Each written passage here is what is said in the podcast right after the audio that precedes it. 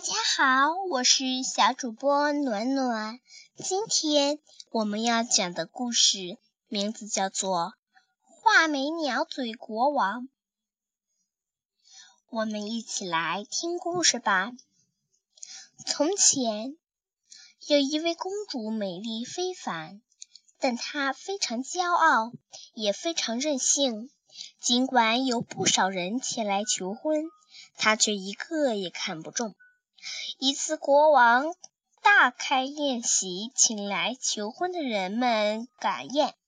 求婚的队伍依次排着，首先是各位国王，然后是公爵、侯爵、伯爵、子爵、男爵，最后还有一批贵族。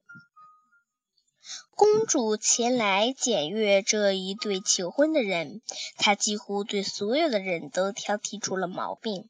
这个太胖，像酒桶；那个瘦了，像木棍儿；这个人高了，像桅杆；那个人白白了，像石灰墙。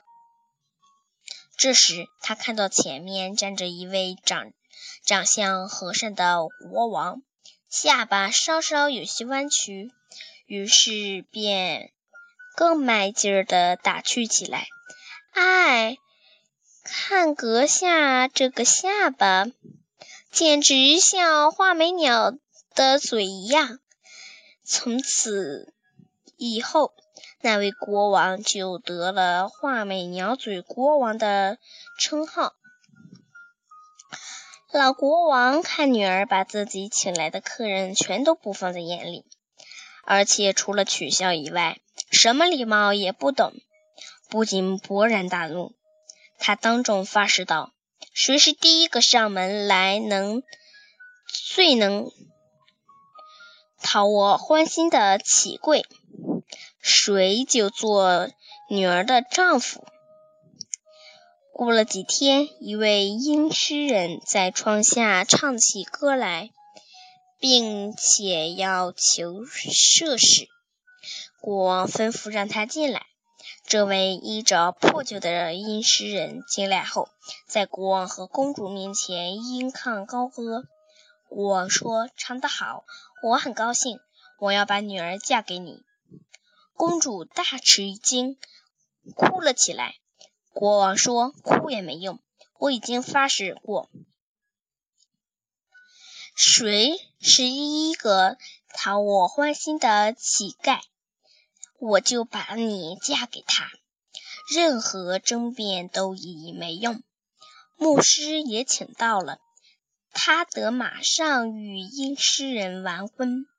之后国王又说：“你现在是乞丐的妻子，再待在宫里是不适合的，你得跟丈夫一起走。”于是，公主只好随着她的父丈夫一起步行。当他们走进一座大森林时，她问：“这美丽的森林属于谁？”“它属于画眉鸟嘴国王。如果你喜欢它，它就属于你。”公主心想：“我要嫁给了画眉鸟嘴国王多好！”后来又来到一片草地，她又问：“美丽的绿草地属于谁？”它属于画眉鸟嘴国王。如果你喜欢它，它就属于你。公主心想：我要是答应了画眉鸟嘴国王做王后，该多美！不一会儿，他们经过了一个大城市。公主又问：美丽的大城市属于谁？它属于画眉鸟嘴国王。如果你能喜欢它，它就属，它就属于你。公主心想：早该与画眉鸟嘴国王成婚的，现在后悔也来不及了。阴师乞丐说：“看来你老是希望做画眉鸟嘴国王的妻子，难道我待你还不好吗？”最后，他们走到一间小屋子前，于是他又问。哎，天哪！这间屋子小得可怕，这样寒酸的小屋，竟究竟是谁家？这就是咱们俩的家，咱们要在这儿一起生活。屋子的房门低矮，公主只好弯下身进屋。仆人在哪儿啊？她问。什么仆人？乞丐回答。你啥事儿都得自己动手，快生火做饭，给我弄点吃的。我已经很累了。国王的女儿啥也不会干，乞丐只好自己动手。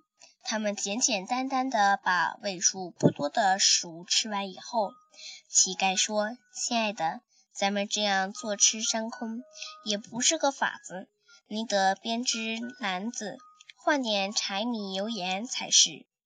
于是他外出砍柳条回来，他开始学编篮子。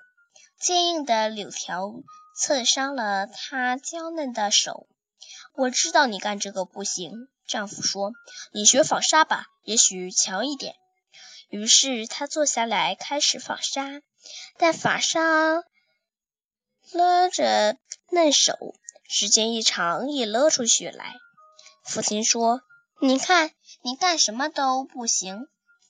我跟你在一块儿真是苦透了。你还是上街卖罐吧。”公主想：如果我父亲那个国王王国的臣民来市场买罐子，那我会羞死的。但无可奈何，为了生计，她只好屈从，只好每天把丈夫搞来的一些罐子和陶器背到市场上去卖。第一次做生意，她的运气不错，因为人们看这个女人长得漂亮，很想买她的货物。有的人甚至只付钱不买货。就这样，他们干着这样的买卖。靠收入来维持生活。过了不久，丈夫买了一批新气血，叫他到市场一角落看手摊子。过了一天，突然有一个喝得醉醺醺的骑兵，在他摆设的气瓶物品里横横冲直撞。把他的器物打得稀烂，她放声大哭：“我出了事啊！丈夫会怎么说啊？”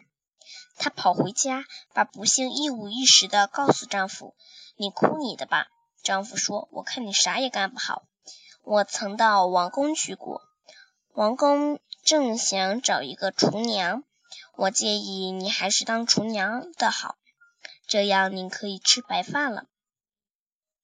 这样。公主当了厨师的助手，干脏活。他常常把人家吃剩的食物带回家。不久，国王的长子举行婚礼，大厅灯火辉煌，喜气洋洋。这时，他不仅触景生情，痛悔自己骄傲任性，以致降低身份，落到如此贫困的地步。这时，王子忽然进来了，他穿着天鹅绒。绸服，脖子上戴着金项链。当他看到公主时，便抓住她的手要同她跳舞。可当他拒绝她时，她不禁大惊失色。这人原来就是画眉鸟嘴国王。过去他向她求婚，竟然被他嘲弄的回绝了。王子不容的抗决，竟然被他。把他挽到大厅，不料他的一个衣袋里的小罐子突然翻了，汤汁流出。人们目睹这一景，不仅哄堂大笑。他羞愧极了。当他正想逃走时，一个男人在门口拦住他，把他挡回去。他一看，又是这个画眉鸟嘴国王。这时，他亲切地对他说：“别紧张。”我就是和你住在破屋里的那个阴湿人，把你瓶瓶罐罐打碎的骑兵都是一个人。